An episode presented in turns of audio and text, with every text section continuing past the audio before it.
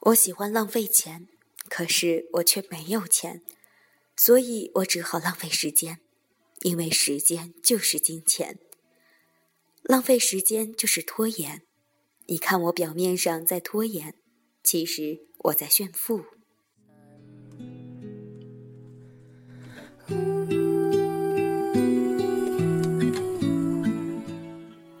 Hello，亲爱的听众朋友们，你们好。欢迎来到谁的青春不迷茫？感谢您的收听，我是没头脑。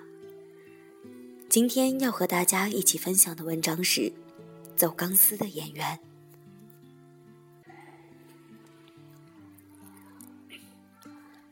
有一个走钢丝的演员，准备要在高空进行展现他的绝活了。他要挑战的是一条相当长的钢丝。可甚至连他自己也说不准它有多长。他只能看到终点处模糊的轮廓，所以无法目测远近。可是他站在起点处却镇静自如。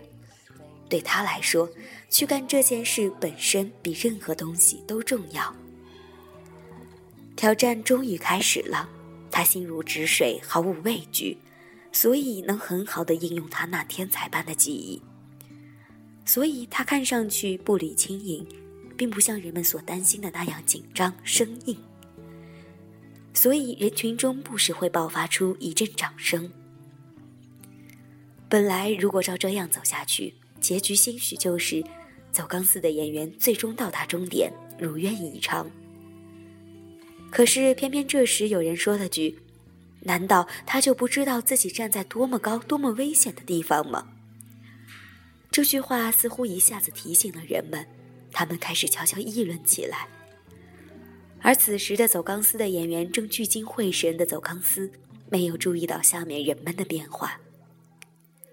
嗨，上面的先生，终于有个大嗓门的家伙忍不住问：“你知道自己站在多高的地方吗？”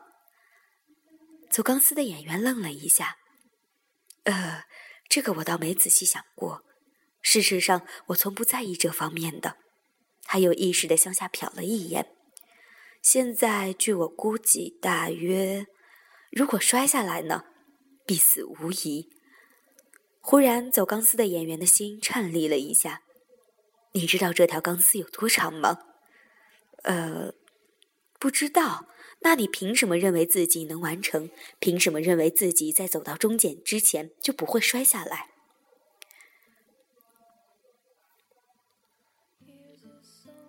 我不知道，我只是有一种信念。你知道，当信心变成信念时，那种力量。你的信念可靠吗？这个，你的信念能保证你不会摔下来？够了，我还得继续。如果你摔下来，将会怎样？如果我摔下来，将会怎样？走钢丝的演员竟傻傻的这样反问。你的家人、朋友会失去一个儿子、兄弟或者好朋友，而我们也会失去一个好的走钢丝演员。那我应该怎么办？这时，走钢丝的演员的思想完全已经不受自己的控制。你应该选择一种既安全又可靠的表演形式，比如从一把椅子走到另一把椅子。他掉下来了！有人大喊，打断了大嗓门的话。走钢丝的演员本想往回走，照人们希望的那样去做，可是他已经不再像开始那样心如止水、步履轻盈了，因为他意识到自己的处境是多么危险，再加上歇了那么久，所以他紧张，手脚僵硬，结果脚下一滑，摔了下来。他倒在地上，意识逐渐变得模糊。终于在那一刻，他感觉自己得到了解脱。